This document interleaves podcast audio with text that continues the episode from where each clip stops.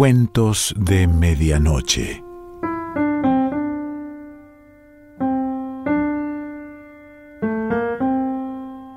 El cuento de hoy se titula Almendros y pertenece a Antonio Dalmaceto.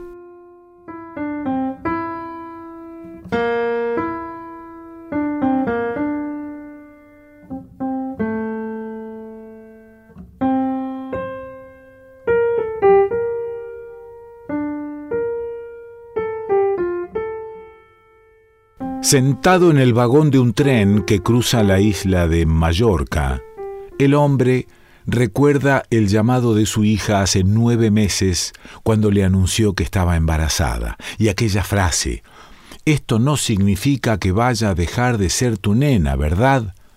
El fruto maduró y el nacimiento se produjo. Ocurrió esta misma mañana, a las 8.43, el hombre había viajado desde Buenos Aires para pasar junto a su hija la última etapa del embarazo. Ahora se dirige a Manacor, ciudad del interior de la isla, al hospital donde ella trabajaba como instrumentista y donde eligió que naciera su bebé. Lo decidió así porque, si bien vive en Palma, quiso ser atendida por los médicos que conoce. La frente apoyada contra el vidrio de la ventanilla, el hombre mira el girar lento del paisaje y habla a media voz en el traqueteo del tren. Le habla al recién nacido. Lo llama por su nombre, Nahuel. Nahuel murmura, creo conocer algo del alimento que nutrirá tus años futuros. Lo que ve desfilar son tierras cultivadas, montañas al fondo contra el cielo lavado, manchas claras de pueblos con los campanarios, molinos de viento, olivares trepando las laderas, plantaciones de almendros a ambos costados de las vías, y son fundamentalmente los almendros los que le aportan esa posibilidad de conocimiento que se atribuye, la progresiva revelación que él llama, a falta de mejor definición, algo del alimento de días y años futuros. Es la voz de los almendros, la que se instala allá en los tiempos por venir. Estos almendros en su actitud de espera durante el letargo de los meses de inviernos. La pujanza que el hombre presiente bajo la corteza de los troncos y las ramas. La concentración de fuerza trabajando y preparándose para la gran explosión primaveral. Es esa presencia sobre los campos, la que llena esta nueva mañana del mundo, nueva para el hombre, primera para el recién nacido. De tanto en tanto el tren se detiene en estaciones semivacías y vuelve a partir en un arranque silencioso. El hombre habla, reconstruye los acontecimientos de las últimas horas. Tu padre me llamó minutos después de tu primer berrido. Nació el chaval, me dijo. Me contó pormenores del nacimiento. Me los contó aparentando calma, pero estaba excitado, le faltaban palabras, le faltaba tiempo.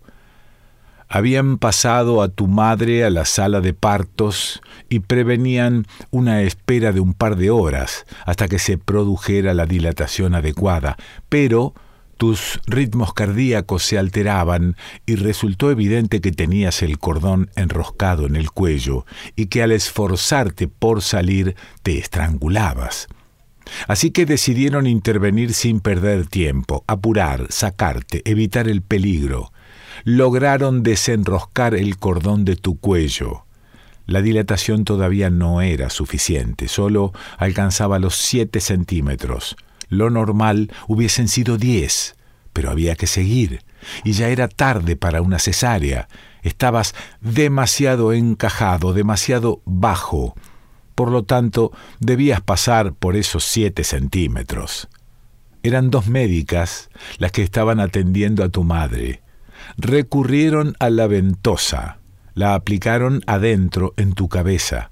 Mientras una chupaba y tiraba, la otra se montó sobre la panza y empezó a empujar desde arriba hacia abajo y poco a poco allá fuiste abriéndote paso. Tu padre, mientras tanto, la estaba pasando mal. Se encontraba en una habitación contigua y podía presenciar los detalles de lo que ocurría a través de un vidrio, aunque no oía nada. Todo le parecía muy violento, muy brutal. Lo que veía, además, no era solo a las dos médicas trabajando, sino de pronto una cantidad de mujeres de blanco que aparecían desde alguna parte. Estaba asustado y se decía algo grave está sucediendo. Lo que no sabía era que, al enterarse de la inminencia del nacimiento y de la situación de apuro, habían acudido las compañeras de trabajo de tu madre, querían estar presentes y además colaborar en lo que pudieran. Para tu padre aquel revuelo solo significaba una cosa, señal de alarma. Una de las mujeres entreabrió la puerta, se asomó y le dijo, Tranquilo, no vamos a dejar que le suceda nada malo. Y tu padre se preocupó aún más porque pensó, entonces algo está pasando.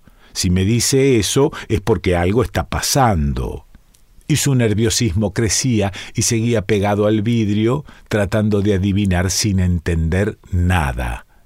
Luego, cuando por fin asomaste la cabeza, lo llamaron, lo hicieron entrar y presenció de cerca el resto del alumbramiento. Así fue. Ahora ya estabas en una habitación con tu madre, una habitación compartida con otra madre de una recién nacida una nueva parada, el arranque suave, la marcha.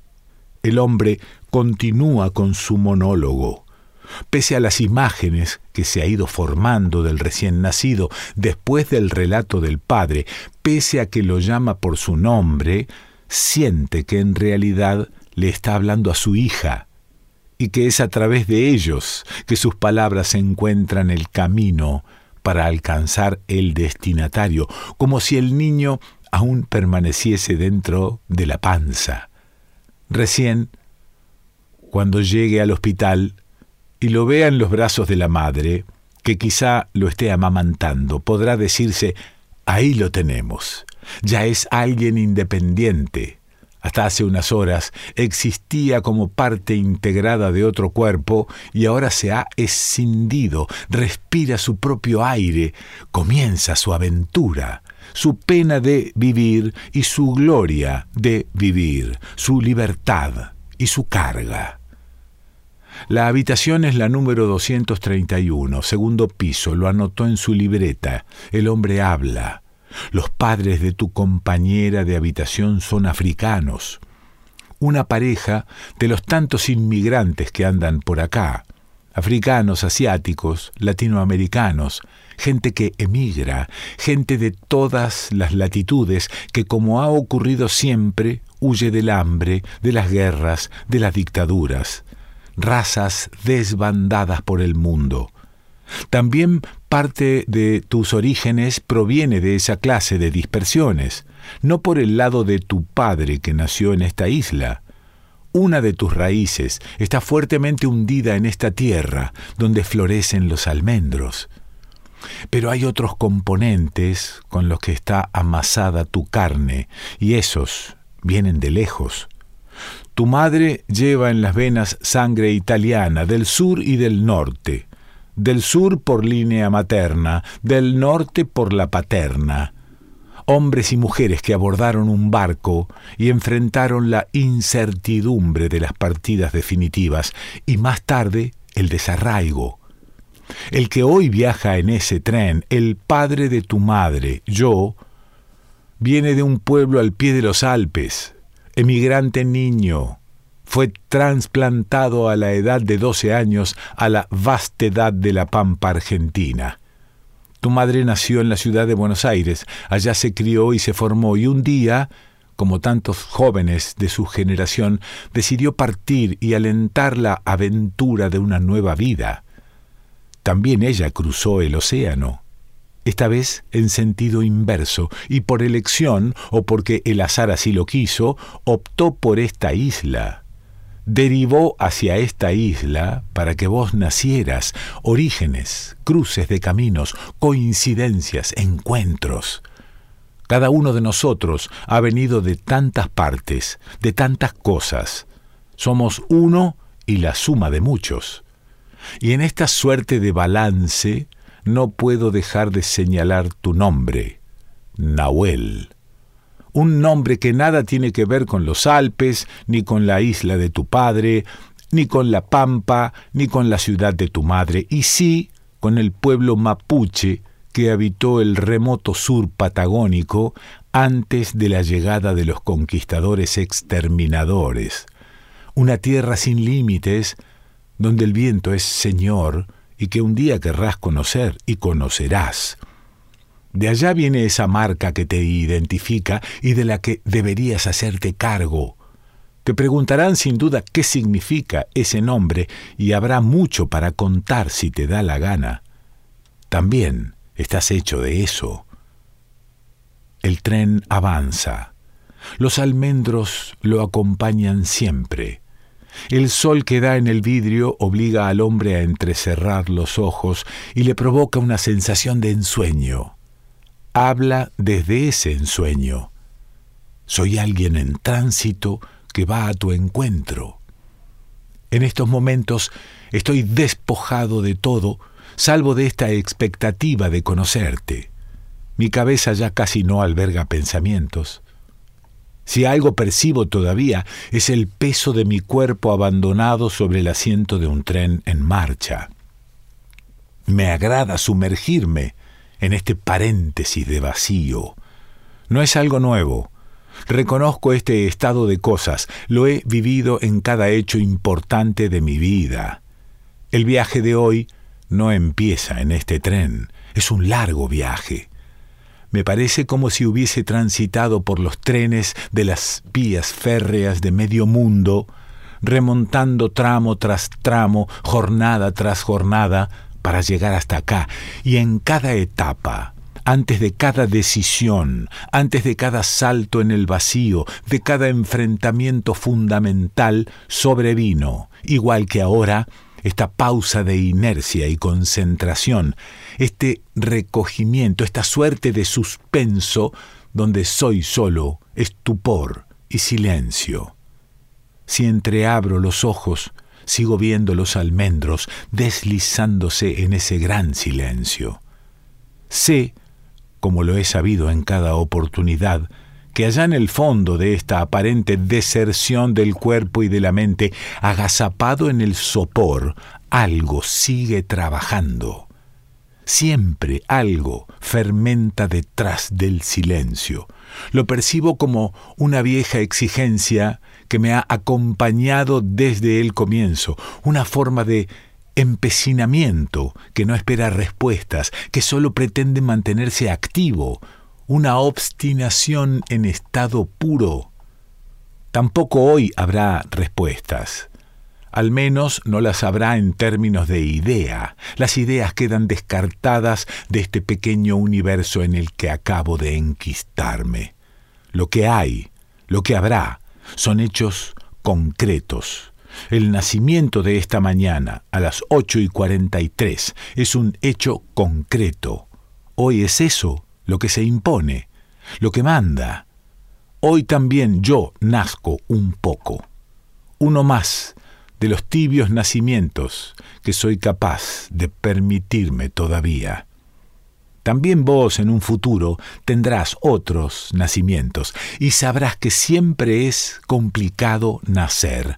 Lo aprenderás una y otra vez a lo largo de tu historia. Una nueva parada, y otra vez la marcha.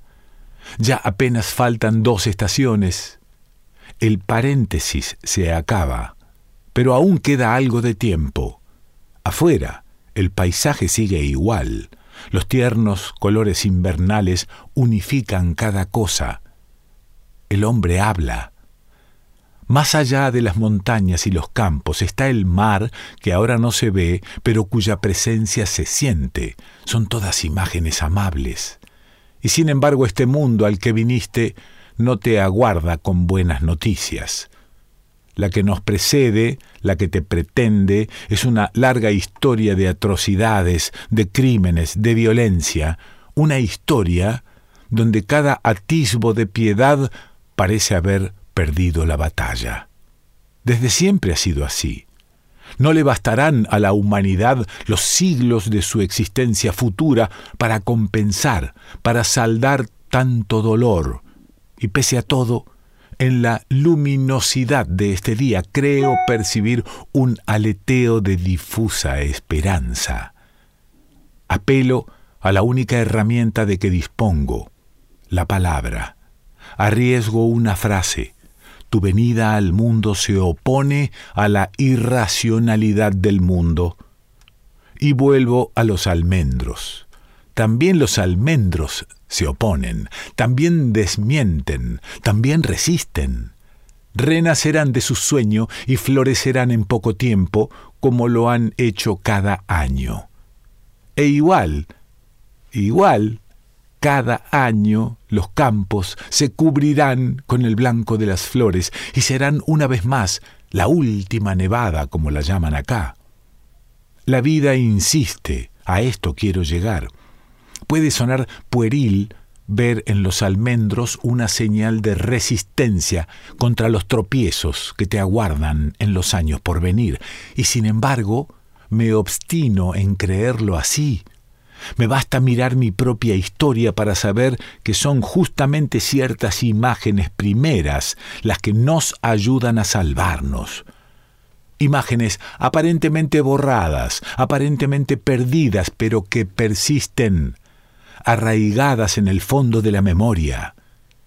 Esas que desfilan rápidas ante mis ojos, las de los almendros en flor, que pronto enriquecerán la llanura y los valles, son las que frecuentarás e incorporarás y perdurarán en vos, en alguna parte de vos, intocadas, concentradas en su poder, dispuestas para surgir, resurgir y ayudarte a elegir el camino cuando haga falta.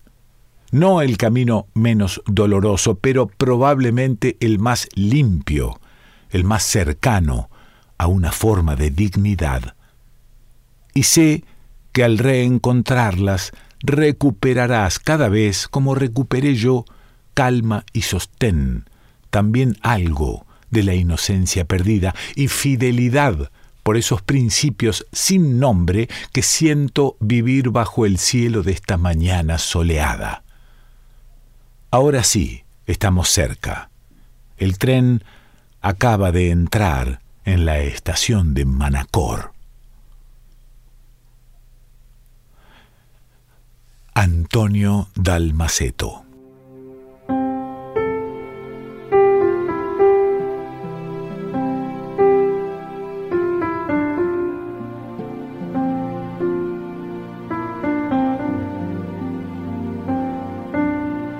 Cuentos de Medianoche.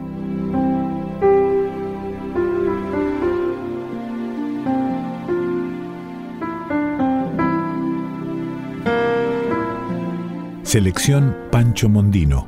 Idea y lectura Quique Pessoa.